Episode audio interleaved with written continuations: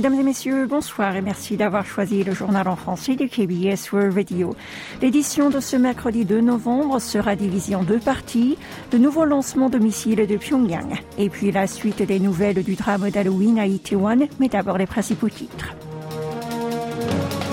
La Corée du Nord tire au moins 17 missiles et une centaine d'obus d'artillerie. Séoul tire trois missiles air-sol en réponse à la bravade de Pyongyang. Drame à Itaewon, le gouvernement va rénover le système d'appel d'urgence. Et enfin, le processus des funérailles continue et plus de 120 blessés quittent l'hôpital.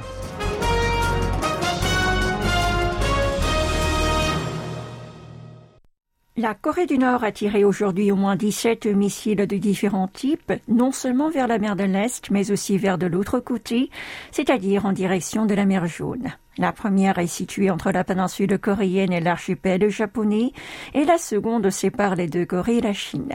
Elle a également procédé au lancement d'une centaine d'obus d'artillerie vers les zones tampons intercoréennes en mer de l'Est. Tout a commencé ce matin. Selon l'état-major interarmé sud-coréen, le JCIS, quatre traînées non identifiées ont été détectées vers 6h51 à l'ouest. Ces dernières ont plus tard été analysées comme des missiles balistiques à courte portée, depuis la province de Pyongyang du Nord. Environ deux heures plus tard, trois missiles balistiques à courte portée ont été lancés depuis Wonsan dans la province de Kangwon vers l'est. L'un d'entre eux est tombé dans les eaux internationales après avoir franchi la NLL, la frontière maritime intercoréenne. C'est la première fois qu'un missile balistique du Nord passe sous cette délimitation depuis la division de la péninsule. Selon l'armée sud-coréenne, cet engin a été observé à 26 km au sud de la NLL, à 57 km à l'est de la ville portuaire de Sokcho et 167 km au nord-ouest de l'île de Ulung. Face à cette nouvelle provocation plus menaçante de Pyongyang, l'alerte aérienne a été déclenchée près de cette île à 8h55 une première, suite à la demande du Centre coréen des opérations aériennes et spatiales. Vingt minutes plus tard, à 9h12, le régime de Kim Jong-un a continué à effectuer une dizaine de tirs de projectiles vers l'ouest, tout comme en direction opposée. Et la Corée du Nord a poursuivi sa bravade en procédant vers 13h27 au lancement d'une centaine d'obus d'artillerie depuis Kangwon vers les zones tampons intercoréennes en mer de l'Est, tout en qualifiant ces coups de feu comme une violation de l'accord militaire du 19 septembre 2018. Le JCIS affirmé avoir relevé d'un cran la surveillance au nord du 38e parallèle et assuré une position de défense solide en collaborant étroitement avec les États-Unis. L'armée sud-coréenne n'est pas restée les bras croisés. Elle a en effet tiré trois missiles air-sol avec précision. En croire l'état-major interarmé sud-coréen, le JCS, l'armée de l'air a effectué cette opération avec des chasseurs F-15K et KF-16. Les engins ont été envoyés au-dessus de la mer de l'Est, au nord de la NLL, à la frontière maritime intercoréenne, à une distance équivalente à celle d'un des missiles nord-coréens parcourus au côté sud. Le JCS a affirmé que ces tirs démontraient la volonté de Séoul de répondre fermement à toute bravade du royaume et de montrer sa capacité à frapper l'ennemi avec précision et d'indiquer que le Nord, poursuivant ses provocations en dépit des avertissements récurrents du Sud, sera entièrement responsable de la suite. Les forces militaires sud-coréennes ont ajouté qu'elles surveillaient attentivement les mouvements au nord du 38e parallèle et maintenaient une position de préparation solide qui assurerait une victoire à tout moment. Suite au nouveau tir de missiles de Pyongyang ce matin, le chef de l'État sud-coréen a réuni d'urgence le Conseil de sécurité nationale au sujet du projectile qui a franchi la NLL, la frontière maritime entre les deux Corées. Yoon Song-yeol a qualifié cet agissement d'empiètement sur le territoire sud-coréen, chose inédite depuis la division de la péninsule. Le président de la République a ordonné à l'armée d'y faire face fermement afin que cette provocation paie le prix et de se préparer aux éventuelles nouvelles bravades du Nord. Il a souligné qu'aucune tentative de déstabilisation de la société sud-coréenne ou de l'alliance avec Washington ne fonctionnerait. Les participants à la réunion dénoncé que cette démonstration de force sans précédent du régime de Kim Jong-un menaçait gravement la paix et la sécurité de la péninsule. Ils ont également déploré le timing de ce lancement alors que la Corée du Sud observe un deuil national suite à la tragédie d'Itaewon. Si Séoul et Washington tentaient d'utiliser leur capacité militaire, ils devraient en payer un prix horrible. Le vice-président de la commission militaire centrale du Parti des travailleurs de Corée du Nord a fait part de cette menace tôt ce matin dans une allocution.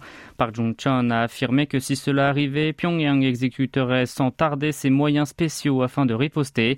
Il a ensuite qualifié la manœuvre aérienne sud-coréano-américaine Vigilant Storm, lancée avant-hier, d'entraînement d'invasion ciblant son pays. Park, qui est aussi le secrétaire du comité central et le personnage clé de l'armée nord-coréenne. Pour rappel, le ministère nord-coréen des Affaires étrangères avait déjà publié un communiqué le 31 octobre, le jour du lancement de Vigilant Storm donc, disant que si les États-Unis déployaient leurs forces, ils devraient payer son action de façon équivalente et d'ajouter que s'il continue ses provocations, Pyongyang envisagerait de prendre les dispositifs de l'étape suivante. Yang Moo-jin, professeur de l'Université des études nord-coréennes, estime que le pays communiste pourrait effectuer un nouveau tir de missiles balistiques intercontinentale aux alentours des élections de mi-mandat américaines et valider ou non son septième essai nucléaire ainsi que sa date selon la réaction des USA. Vous êtes à l'écoute du journal en français sur KBS World Radio. Il y a deux numéros à retenir en Corée du Sud le 119 pour les secours et le 112 pour la police. Or, le service du dernier a été révélé totalement insuffisant à la demande des citoyens samedi soir à Itaewon. D'après les enquêtes sur le drame meurtrier, quatre heures avant même les violentes bousculades, des coups de fil avertissant des dangers ou demandant de l'aide ont commencé à être reçus au centre d'appel, mais les policiers n'ont pas immédiatement réagi. Face à ce constat, le Premier ministre a demandé à la police de mener des investigations plus approfondie. Han Doksu a également déclaré qu'une fois ces dernières achevées, des mesures pour rénover le système d'appel d'urgence seront préparées. En parallèle, le gouvernement va lancer dès aujourd'hui une task force afin de préparer des mesures de sécurité lors des manifestations sans organisateurs qui attirent du monde. Rappelons que la fête d'Halloween d'Itaewon n'était ni un événement organisé par la municipalité ou l'arrondissement, ni par une association privée. Pendant ce temps-là, le processus des obsèques des 156 personnes décédées dans le mouvement de foule tragique continue. Le convoi funéraire s'est achevé pour 68 victimes. Côté blessés, 80% sont rentrés chez eux après avoir reçu des soins médicaux, tandis qu'environ 30 personnes restent encore à l'hôpital. Le gouvernement a également décidé de venir en aide aux étrangers morts ou blessés cette nuit-là, du même niveau que les personnes de nationalité sud-coréenne. Et plus particulièrement aux deux étrangers sans papier, dont l'un a perdu la vie, les frais liés aux soins médicaux, aux funérailles ou encore au transport vers leur pays d'origine seront versés. Dans le même chapitre, le maire de Séoul a présenté ses excuses mardi après-midi pour la bousculade mortelle survenue à Itaewon. Oh Se-hoon a affirmé se sentir infiniment responsable de cette affaire. Sur la question concernant les éventuelles lacunes sécuritaires, il a répondu que les enquêtes officielles clarifieront les choses. Hier, la maire de Yongsan, Park Hee-young, a également publié un communiqué pour s'excuser auprès des habitants de son arrondissement.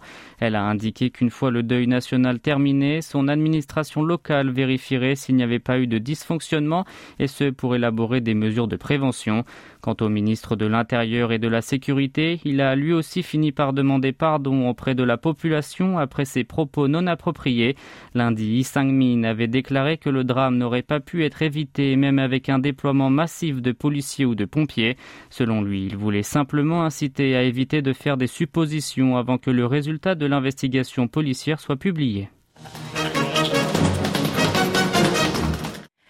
Et pour terminer, un chrysanthème blanc à la main, les Séouliens continuent de se rendre à la sortie une de la station de métro d'Itaewon. C'est ici, pas très loin du lieu de la bousculade meurtrière, qu'un petit espace commémoratif a été installé.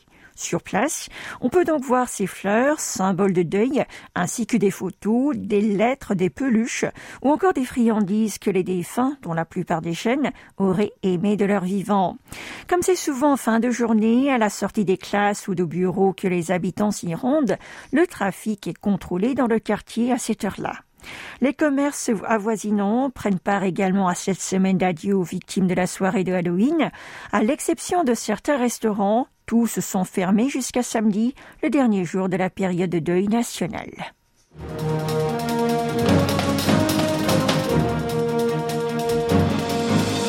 c'est la fin de ce journal qui vous a été présenté par Oh et Maxime Lalo. Merci de votre fidélité et bonne soirée sur nos ondes.